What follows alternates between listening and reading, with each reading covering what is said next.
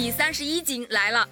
在刚刚结束的东京奥运会体操男子双杠决赛中，中国选手邹敬园、尤浩出战。邹敬园是第二个登场，拿到十六点二三三分，最终拿到金牌。这是中国体操在本届奥运会的第二金，中国代表团的第三十一金。虽然他是首次站上奥运赛场，但邹敬园呢是双杠项目的热门夺金选手。在双杠预赛中，邹敬园就以十六点一六六的高分啊排名第一。在体操男子团体决赛中，他也在双杠项目中贡献了十五点四六六的全场最高分，帮助中国男子体操队获得体操男团铜牌。从单项预赛到团体决赛，他都展示了良好的状态和稳定性。比赛开始，第一个上场的是土耳其选手，最终他拿到十五点六三三分。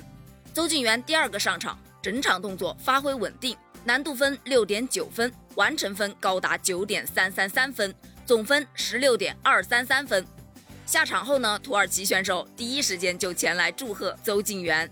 中国队的另一名队员尤浩是第四个上场，他杠上动作还是不错的，下法略有不稳，往前跳了一步，有明显的扣分点。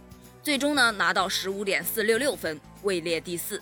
邹敬园呢，一九九八年出生于四川，今年二十三岁。他从三岁就开始练习体操，用二十年的努力才换来了这枚金牌。因为整场比赛呢，我一直啊都在直播间蹲守，看到邹敬园跳完之后啊，网友是弹幕频发：这个表现，这个分数，后面的选手不用上了，直接发金牌吧。